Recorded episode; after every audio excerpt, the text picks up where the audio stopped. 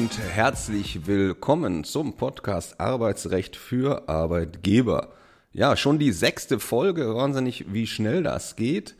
Ja, mein Name ist Alexander Scharf, das weiß der geneigte Hörer, die geneigte Hörerin vielleicht mittlerweile und ich mache das, was Sie vielleicht auch schon wissen, nicht ganz alleine, sondern ich mache das zusammen mit Herrn Buchwald. Guten Morgen, Herr Buchwald. Guten Morgen und beste Grüße von mir aus Hamburg. Hallo.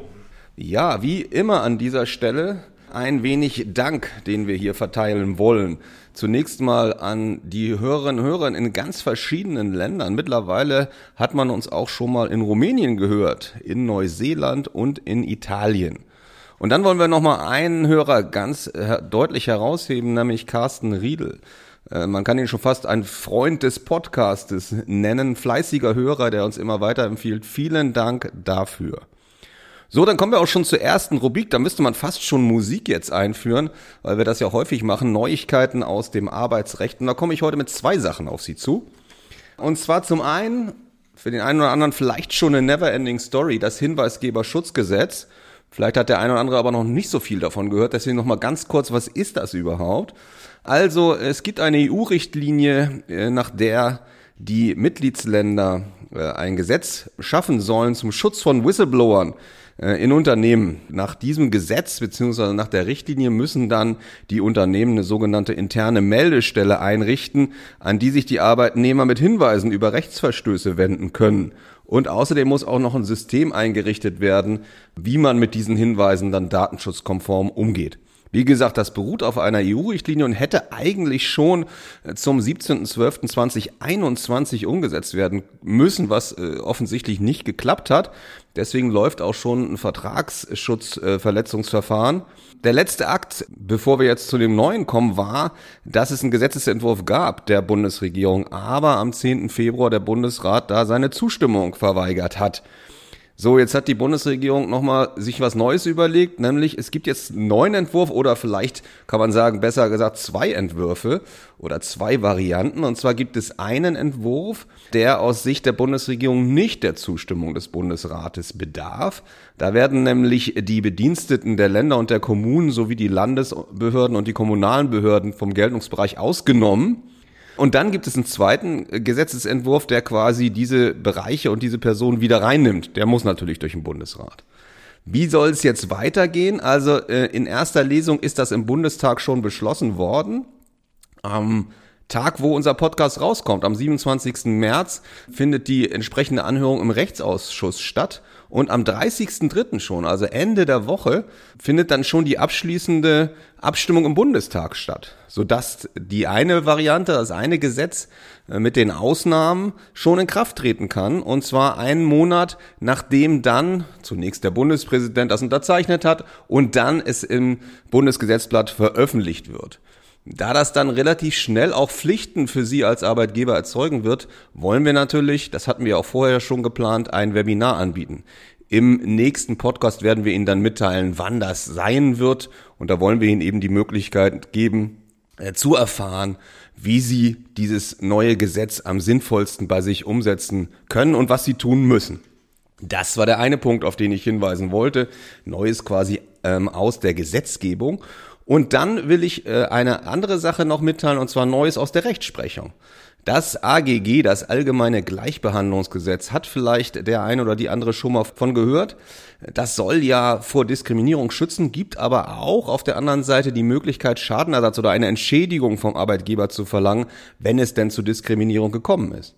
Und zwar ist das so konstruiert, das Gesetz, dass zunächst mal der Arbeitnehmer, die Arbeitnehmerin Indizien für eine Diskriminierung vortragen muss und wenn es diese Indizien dann gibt, dann ist der Arbeitgeber dran, zu sagen, dass die konkrete Maßnahme, um die es hier ging, gar nichts mit dem diskriminierenden Merkmal zu tun hatte. Also zum Beispiel mit dem Geschlecht, mit der Behinderung und so weiter. Was natürlich sehr, sehr schwer ist. Viele Arbeitgeber haben sich allerdings jetzt, äh, das Gesetz gibt's ja schon ein bisschen länger, nach unserer äh, Einschätzung relativ gut eingestellt, sodass es solche Fälle nur noch selten gibt, aber sie kommen eben vor. Ganz vorbei ist es nicht. Und das zeigt eben der Fall, den ich Ihnen mitgebracht habe. Und da war es so, dass Unternehmen, äh, um das es hier geht, das stellt Modellfahrzeuge her in einem kleinen Maßstab. Und da gibt es also 100 bis 150 kleine Einzelteile. Und der Mann, der sich hier beworben hatte, also auf eine Stelle als sogenannter Bestücker, der sollte eben mit diesen sehr kleinen Teilen dann umgehen müssen. Und in der Stellenausschreibung hieß es, dass man also Fingerfertigkeit und Geschick mitbringen müsse, weil die Teile eben sehr klein seien und teilweise mit Hilfe von Pinzetten äh, positioniert werden müssen. So, da hatte er sich also beworben und, wie es nicht anders zu erwarten war, wurde abgelehnt. Und die Ablehnung, die ist eben dann sehr spannend und die hat dann zu Problemen geführt. Da hat nämlich der Arbeitgeber oder der potenzielle Arbeitgeber geschrieben, ja, das tut uns leid, aber äh, unsere sehr kleinen und filigranen Teile sind etwas für flinke Frauenhände.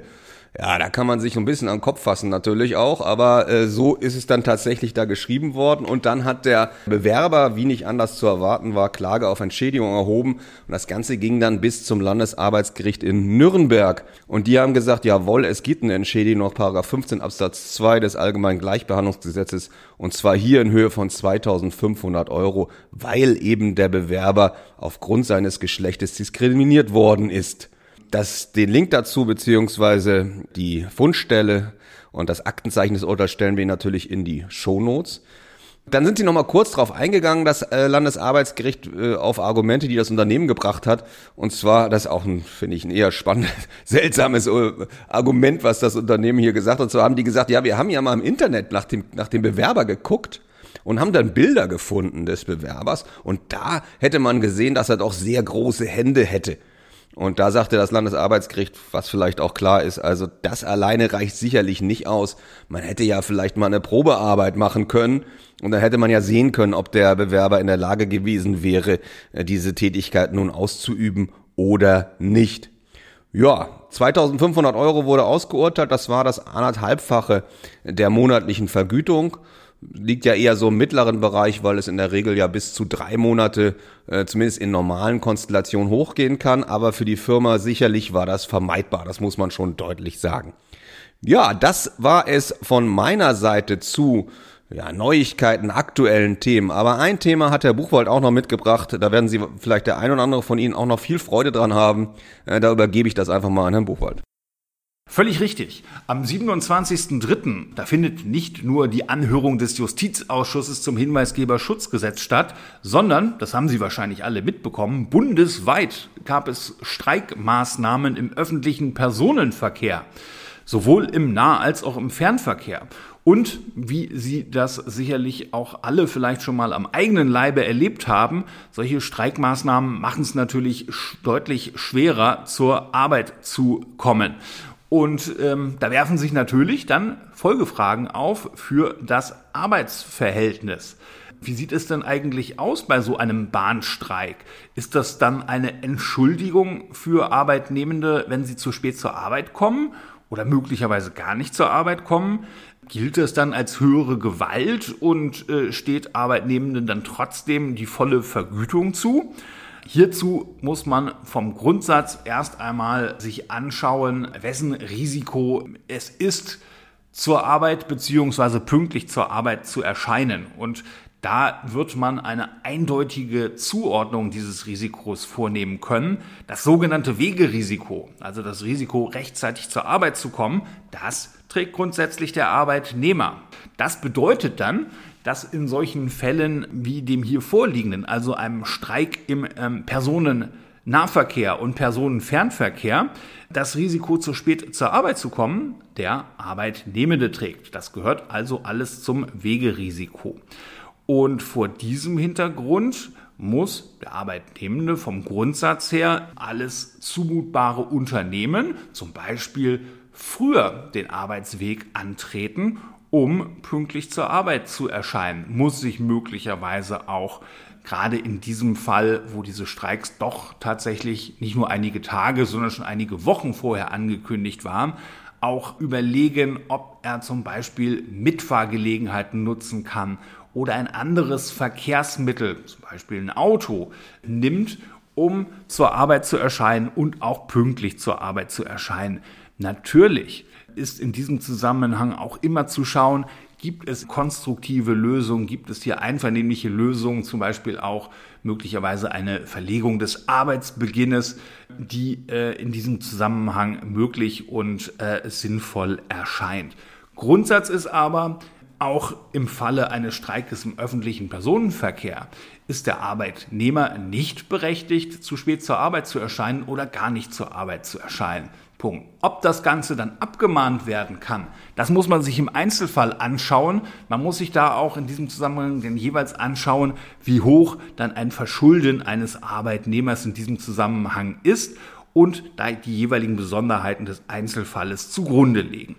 Die entscheidende äh, weitere Frage in diesem Zusammenhang ist, bekommt denn der Mitarbeitende trotzdem sein Geld, wenn er zu spät zur Arbeit erscheint oder vielleicht gar nicht zur Arbeit erscheinen kann?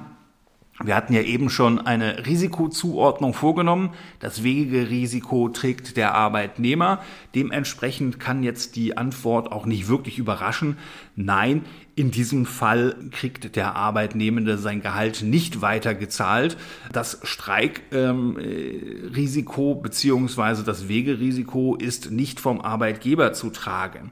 Der Arbeitgeber muss nur dann den Lohn weiterzahlen, wenn der Arbeitnehmer für eine verhältnismäßig nicht erhebliche Zeit aus einem in seiner Person liegenden Grund nicht arbeiten kann. Das ist die Regelung des 616 BGB.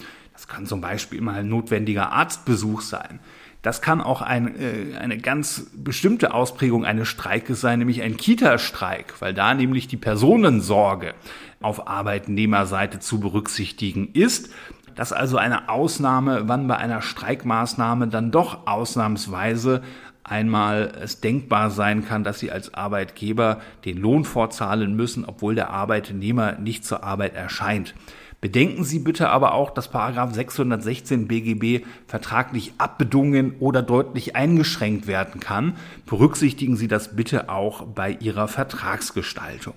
Und eine Frage, die in diesem Zusammenhang auch immer wieder auftaucht.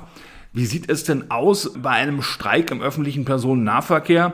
Habe ich denn da als Arbeitnehmer eigentlich ein Recht auf Homeoffice beziehungsweise spiegelbildlich muss ich als Arbeitgeber meinem Arbeitnehmer einen äh, Homeoffice-Arbeitsplatz für diesen Tag anbieten? Und da natürlich die typische Juristenantwort, es kommt drauf an. Es hängt natürlich stark davon ab, was für eine Tätigkeit der Mitarbeitende jeweils bei Ihnen ausführt. Manche Tätigkeiten können einfach nicht im Homeoffice durchgeführt werden. In vielen Konstellationen bietet es sich möglicherweise auch an, konstruktive Lösungen zu suchen und einen Tag Homeoffice zu ermöglichen. Ja? Es hängt aber grundsätzlich von den Besonderheiten des Einzelfalles ab und was zu berücksichtigen ist, einen gesetzlichen Anspruch auf Tätigkeit im Homeoffice, den hat ein Arbeitnehmender nicht. Es gibt hier also keine gesetzliche Grundlage, die ähm, besagt, dass ein Arbeitnehmer an einem Streiktag einen Anspruch auf Tätigkeit im Homeoffice hat. Das soll es erstmal zu kurzen Auswirkungen ähm, des Streikes im öffentlichen Personenverkehr gewesen sein. Ich gebe das Wort wieder ab an meinen Kollegen Herrn Dr. Scharf. Ja, das also zu den News. Und jetzt kommen wir zu unserem heutigen Schwerpunktthema, nämlich dem Thema Verdachtskündigung. Ein scharfes und oft erfolgreiches Schwert. Worum geht's hier überhaupt? Also die normale Kündigung einer verhaltensbedingten eine verhaltensbedingte Kündigung, wo der Arbeitnehmer irgendwas Böses gemacht hat, die nennt man auch Tatkündigung. Warum nennt man die so? Weil der Arbeitgeber da vor dem Arbeitsgericht sämtliche Tatsachen, die zu der Kündigung geführt haben, nicht nur dem Gericht erläutern muss im Einzelnen, sondern auch beweisen muss. Und zwar zu vollen Überzeugung des Gerichtes. Und das ist oft ziemlich schwierig. Und wenn man das eben nicht schafft, dann verliert man vor dem Arbeitsgericht und der Arbeitnehmer setzt sich mit der Kündigungsschutzklage durch, beziehungsweise man zahlt halt möglicherweise eine relativ hohe Abfindung, um sich dann doch trennen zu können. Oder man muss den Arbeitnehmer weiter beschäftigen. Und weil das oft so schwierig ist, diesen Beweis in vollem Umfang zu äh, erbringen, sind also Alternativen dazu entwickelt worden. Ich will Ihnen noch mal kurz einen Fall schildern, den ich hatte, wo man auch sehen konnte, wie schwierig das war. Ich habe mal eine Bäckerei vertreten und da gab es eine Bäckerei-Fachverkäuferin oder einen Verkäufer, ich kann nicht mehr genau sagen, ob es ein Mann oder eine Frau war. Auf jeden Fall war es so, dass der Arbeitnehmende hier immer Beträge, wenn er Kaffee verkauft hat und äh, auch wenn er Zeitungen verkauft hat, die Beträge nicht eingebucht hat, sondern die sich immer stets selbst in die Tasche gesteckt hat. So, die Kasse hat dann natürlich gestimmt, insofern da konnte man nichts sehen. Zusätzlich war das Problem, dass es auch keine direkten Zeugen gab, die sagen, ja, ich habe gesehen, wie er das äh, den Kaffee rübergegeben hat und das Geld sich in die Tasche gesteckt hat. Das hatten wir leider auch nicht, sondern wir hatten Indizien und Verdachtsmomente. Also wir konnten hier leider den vollen Beweis nicht erbringen und wie es dann oft so ist, haben wir uns dann über eine Abfindung äh, geeinigt.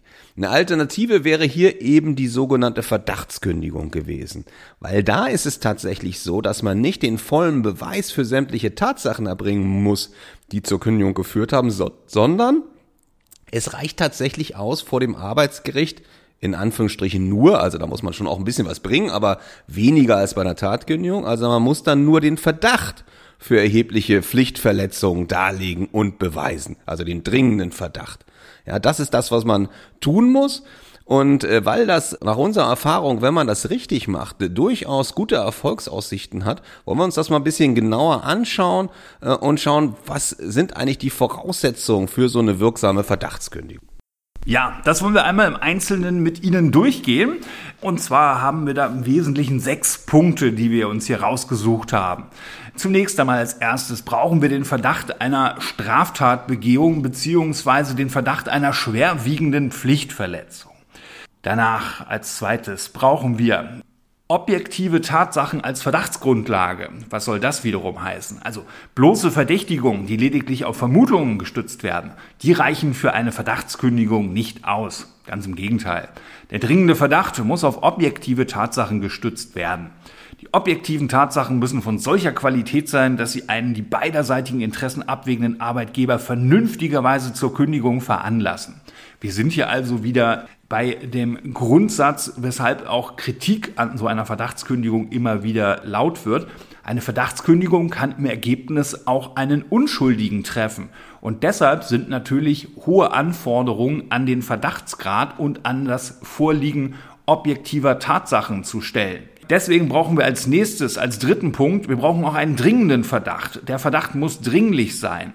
Das ist immer nur dann der Fall, wenn eine hohe Wahrscheinlichkeit vorliegt, dass der Mitarbeitende die schwere Pflichtverletzung oder die Straftat auch tatsächlich begangen hat. Als viertes muss die Fortsetzung des Arbeitsverhältnisses für Sie als Arbeitgeber unzumutbar sein. Die Verdachtsmomente müssen also so gravierend sein, dass es Ihnen nicht mehr zugemutet werden kann, das Arbeitsverhältnis fortzusetzen. Was sind das für Fälle? Das sind Fallkonstellationen, wenn das notwendige Vertrauen Ihrerseits in die Redlichkeit des Arbeitnehmers zerstört wurde und oder der Verdacht zu einer unerträglichen Belastung des Arbeitsverhältnisses geführt hat. Das können typischerweise der Verdacht von Vermögensdelikten sein, also Diebstahl, Betrug, zum Beispiel bei der Spesenabrechnung, Vortäuschen von Arbeitsunfähigkeiten, Erschleichen der Entgeltfortzahlung. Das kann auch der Verrat von Geschäftsgeheimnissen sein. Das kann die sexuelle Belästigung von Arbeitskollegen und Kolleginnen sein. Dann kommt der Punkt, auf den wir das Hauptaugenmerk legen wollen, der Punkt 5, Sachverhaltsaufklärung durch Sie als Arbeitgeber. Sie als Arbeitgeber sind verpflichtet, vor der Verdachtskündigung den Sachverhalt aufzuklären.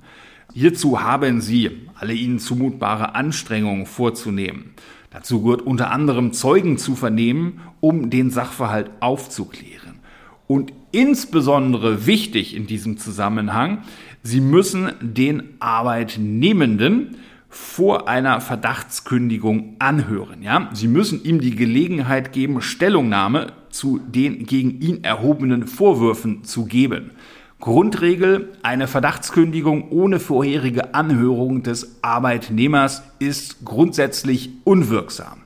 Zwar kann eine Anhörung des Arbeitnehmers in Ausnahmefällen entbehrlich sein, nämlich wenn der Arbeitnehmer deutlich signalisiert hat, dass er sich zu den Vorwürfen nicht äußern wird und auch nicht an einer Aufklärung mitwirken wird, gehen Sie aber davon aus, das sind Ausnahmefälle und Sie müssten einen solchen Ausnahmefall dann auch später vor Gericht beweisen. Deshalb im Zweifel immer anhören, ansonsten ist die Verdachtskündigung unwirksam.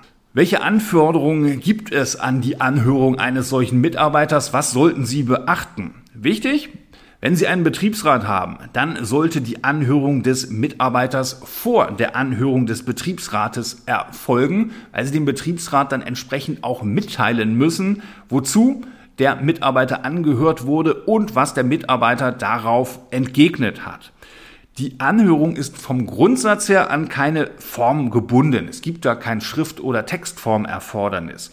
Allerdings sprechen natürlich für eine Anhörung in Schrift- oder Textform Beweisgründe. Sie können dann entsprechend besser in diesem Zusammenhang darlegen, wozu Sie den Arbeitnehmenden konkret angehört haben.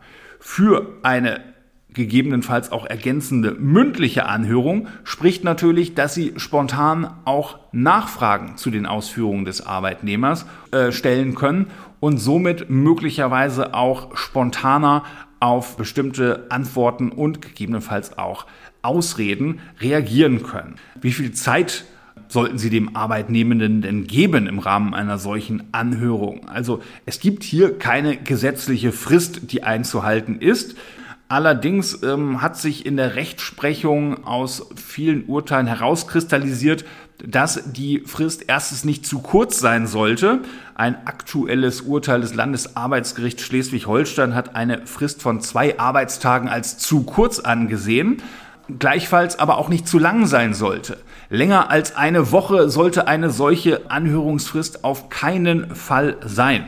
Deswegen können Sie da vereinfacht gesagt für sich so als Messlatte sagen, zwischen drei und sechs Arbeitstagen maximal, ja.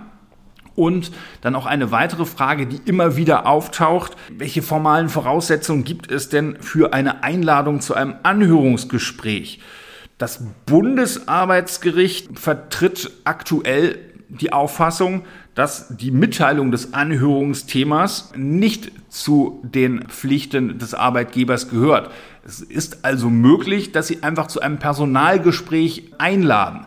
Anders hingegen das Landesarbeitsgericht Berlin-Brandenburg und wichtig in diesem Zusammenhang aber, dass dem Arbeitnehmenden kein falsches Thema mitgeteilt wird. In der Literatur gibt es da das klassische Beispiel, dass eingeladen wird zu einem Gespräch bezüglich ihrer Beförderung. Das geht natürlich nicht. Das wäre eine Täuschung. In diesem Zusammenhang wäre dann nicht verwertbar, was in diesem Gespräch letztendlich dann geäußert würde. Es wäre insbesondere keine wirksame Anhörung vor einer Verdachtskündigung. Ja, das ist sozusagen zwar vielleicht trickreich gedacht, aber dann nicht gut gemacht. Und wichtig, wenn Sie eine solche Anhörung durchführen, es ist nicht ausreichend, wenn der Arbeitnehmende lediglich mit allgemein gehaltenen Wertungen konfrontiert wird. Es ist wichtig, dass der Arbeitnehmer auch in die Lage versetzt wird, zu einzelnen Vorwürfen und Ereignissen konkret Stellung zu nehmen. Deswegen wird es nicht ausreichen, einem Mitarbeiter zu sagen, Sie stehen im Verdacht, Diebstähle begangen zu haben, sondern man muss es ein wenig eingrenzen und konkretisieren, damit der Mitarbeiter hier auch zu konkreten Sachverhalten, zu konkreten Vorwürfen Stellung nehmen kann. Das die, der wichtige fünfte Punkt, der wichtige Punkt Anhörung und zuletzt dann noch ein Punkt, auf den man auch immer ein Augenmerk geben sollte. Punkt 6. Natürlich müssen Sie auch bei einer Verdachtskündigung, wenn die als fristlose Kündigung ausgesprochen werden soll, und das ist der Regelfall, die zweiwöchige Kündigungserklärungsfrist bei Ausspruch der Verdachtskündigung beachten. Grundsätzlich ist allerdings hierbei zu berücksichtigen, dass diese zwei Wochen Frist erst dann zu laufen beginnt, wenn Sie als Arbeitgeber vollständige und zuverlässige Kenntnis von den für die Kündigung maßgebenden Tatsachen haben.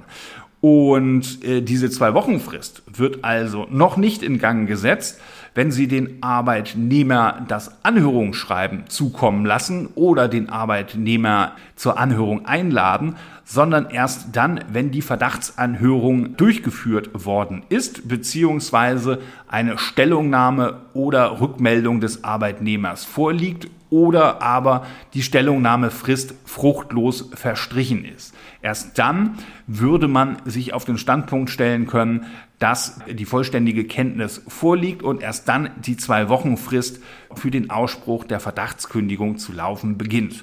Also, Sie sehen eine ganze Menge an Voraussetzungen, die wir bei der Verdachtskündigung haben, gleichwohl ein sehr effektives Mittel für Arbeitgeber und deshalb eine Variante, die wir Ihnen ans Herz legen können, wir Ihnen aber gleichfalls auch dringend empfehlen müssen, sich bei Sachverhalten, die in diesem Zusammenhang auftreten, insbesondere bei Verdachtsmomenten von Straftaten beziehungsweise Verdachtsmomenten bezüglich schwerwiegender Pflichtverletzungen, sich möglichst frühzeitig anwaltliche Hilfe einzuholen. Das soll es von meiner Seite erstmal zu diesem Thema gewesen sein. Ich gebe das Wort wieder an meinen Kollegen Alexander Scharf. Ja, ich will da nochmal anschließen einen Fall aus meiner Praxis, um das ein bisschen plastischer zu machen. Ich habe eine Senioreneinrichtung betreut und da war das so, dass mich die Geschäftsführerin anrief und sagte, ja, nun ist quasi ist zum Schlimmsten gekommen. Eine Mitarbeiterin hat sich an mich gewandt und hat gesagt, sie sei sexuell belästigt worden. Was mache ich denn jetzt? Und dann habe ich mit ihr eben auch dieses Thema durchgesprochen, äh, die Möglichkeit der Verdachtskündigung. Und da sind wir im ersten Schritt eben dazu gekommen, dass ich gesagt habe, lassen Sie sich das einfach mal schildern, dass wir erstmal eine grobe Idee haben, worum es überhaupt geht. Das haben wir dann gemacht äh, beziehungsweise das hat sie dann gemacht mit der Mitarbeiterin, dann haben wir nochmal telefoniert und haben festgestellt, okay, hat eine gewisse Substanz, macht vielleicht Sinn, in Richtung Verdachtskündigung zu gehen. Dann haben wir als nächstes es so gemacht, das haben wir beide zusammen gemacht, wir haben dann mit der Mitarbeiterin gesprochen und wirklich im Einzelnen uns erzählen lassen, was dann wann und wo mit wem passiert sein soll mit welcher Vorgeschichte möglicherweise und auch vielleicht mit Sachen, die danach passiert sind. Und das haben wir dann schriftlich niedergelegt und äh, auch von der Mitarbeiterin unterschreiben lassen. Gerade bei solchen Situationen macht es sicherlich auch Sinn, der Mitarbeiterin, ohne jetzt hier zu drohen natürlich, klar zu machen, was das für Folgen hat, wenn sie jetzt hier diese Aussage macht. Dass man als Arbeitgeber natürlich dann verpflichtet ist, dem nachzugehen, dass das zu einer Kündigung führen kann, vielleicht sogar zu einer Strafanzeige und natürlich auch dazu führen kann, dass die Mitarbeiterin dann gegebenenfalls aussagen muss vor Gericht. Das haben wir gemacht und dann haben wir uns das eben nochmal angeschaut und haben dann anhand ihrer schriftlichen Aussage überprüft, kann das so gewesen sein? Kann das an dem Tag so gewesen sein? Kann das an dem Ort so gewesen sein? Können die Umstände stimmen mit dem Mitarbeiter, um den es hier ging?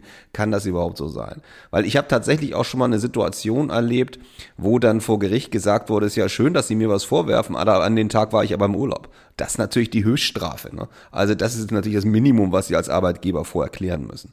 So, dann haben wir festgestellt, ja, das hat schon eine gewisse Substanz, also scheint so, könnte so gewesen sein. So, und dann kommt eben der zweite Schritt, also hier sind wir jetzt in den eigenen Ermittlungen, in der Sachverhaltsaufklärung, und dann kommt der zweite Schritt, die Anhörung des mutmaßlichen Täters. Das haben wir dann gemacht, wir haben ihn schriftlich angeschrieben und haben gesagt, so und so sieht hier der Vorwurf aus, wir würden das gerne mit ihm besprechen, kommen Sie mal vorbei, an dem den Datum da und dahin, Sie können auch einen Anwalt mitbringen, lassen Sie uns mal drüber reden. Dann hat der Arbeitnehmer, was ja verständlich ist, auch aus seiner Sicht sich einen Anwalt genommen und es wurde mitgeteilt, nein, man wolle da nicht teilnehmen. Man würde aber schriftlich Stellung nehmen. Wir sollen mal alles mitteilen, was wir an Verdachtsmomenten haben. So, und das müssen sie dann natürlich auch tun. Also das haben wir dann auch gemacht. Also wir haben dann natürlich die Aussage übermitteln müssen und das, was wir vielleicht noch zusätzlich ermittelt haben, das mussten wir alles rübergeben. Dann hat der Arbeitnehmer dazu Stellung genommen, was uns nicht wesentlich überzeugt hat. Da kam kaum Substanz denn im Ergebnis, so dass wir, wenn da irgendwas gekommen wäre, natürlich irgendwelche Einwendungen, wo man sagt, also an dem Ort kann das nicht gewesen sein, weil dann hätten sie nochmal wieder äh, quasi in die Phase davor einsteigen müssen und nochmal aufklären müssen. So war es bei uns aber nicht, sondern es waren halt aus unserer Sicht eher Schutzbehauptungen, so dass wir dann gesagt haben, ja, das ändert nichts daran. Wir haben also tatsächlich äh, diesen dringenden Verdacht einer schwerwiegenden Pflichtverletzung. Und dann haben wir den Betriebsrat angehört. In diesem Zusammenhang übrigens ganz wichtig, dass Sie dem Betriebsrat mitteilen, Sie wollen nicht nur eine normale Tatkündigung aussprechen, sondern sollte das nicht reichen für den Beweis, dann soll es eben auch eine Verdachtskündigung sein, weil dafür die Verdachtsmomente ausreichen. Das haben wir gemacht. Dann hat der Betriebsrat, ich glaube, sich nicht geäußert, ich kann es nicht mehr genau sagen. Wir haben auf jeden Fall die Kündigung ausgesprochen. Dann hat er Kündigungsschutzklage erhoben, was jetzt auch nicht ungewöhnlich ist. Was allerdings ungewöhnlich war, war, dass wir dann äh, vor dem Gerichtssaal saßen vom Gütetermin und dann der Richter rauskam und sagte, gerade haben wir einen Fax gekriegt, die Klage ist zurückgenommen worden. Da sind wir zwar umsonst zum Arbeitsgericht gefahren, aber man muss sagen, bei so einer schwierigen Sachlage mit so einem unangenehmen Sachverhalt waren wir, glaube ich, alle zufrieden, dass wir das jetzt nicht vor Gericht auseinander äh, dividieren mussten, so dass die Kündigung dann eben wirksam war. Ja, das ist sozusagen so eine Möglichkeit, wie sowas laufen kann. Wichtig vielleicht noch eins, wenn Sie dem Arbeitnehmer so ein Anhörungsschreiben übersenden, ist am Ende auch ganz wichtig, dass im Anhörungsschreiben steht, dass gegebenenfalls eine Kündigung erfolgen soll. Weil ansonsten sie die Problematik haben können, dass der Arbeitnehmer nicht kommt, er muss ja nicht kommen zu der Anhörung und dann später sagt, aber wenn sie mir gesagt hätten, dass sie mich kündigen wollen, dann wäre ich gekommen. Ja, also, was nehmen wir mit? Spannendes Mittel, in, in einer schwierigen Situation eine Lösung zu finden, wo man dann vor Gericht, in der Regel erfolgt dann ja die Kündigungsschutzklage, relativ gute Karten hat. Die Fälle, die ich bisher erlebt habe, sind alle zugunsten der Arbeitgeber ausgegangen. Ja, also wenn man das ordentlich macht, äh, mit einer guten Beratung, dann sind die Chancen so schlecht nicht. Das soll es zu unserem heutigen Top-Thema quasi gewesen sein. Jetzt noch ein paar Blicke in die Zukunft. Wir machen ja sehr viele Webinare. Da haben wir im zweiten Halbjahr noch einiges frei. Äh, nicht nur das äh, Hinweisgeberschutzgesetz, wo, wir das Datum ja noch mitteilen wollen, sondern auch andere Themen, zum Beispiel zur verhaltensbedingten Kündigung zum Beispiel tatsächlich und auch zum Abbau von Mitarbeitern aus betriebsbedingten Gründen haben wir noch äh, einiges anzubieten und auch zur Gestaltung des Arbeitsvertrages. Also schauen Sie da gerne in die Shownotes. Wir freuen uns, wenn Sie da teilnehmen würden. Ansonsten, wie immer, wir hoffen, dass Ihnen auch die heutige Folge gefallen hat. Äh, und denken Sie daran, was der Applaus quasi für den Schauspieler ist, ist das Liken, das Folgen, das Bewerten, das Weiterempfehlen für den Podcaster. Das wäre schön, wenn Sie das für uns tun könnten, dass die Sache dann noch sichtbarer wird.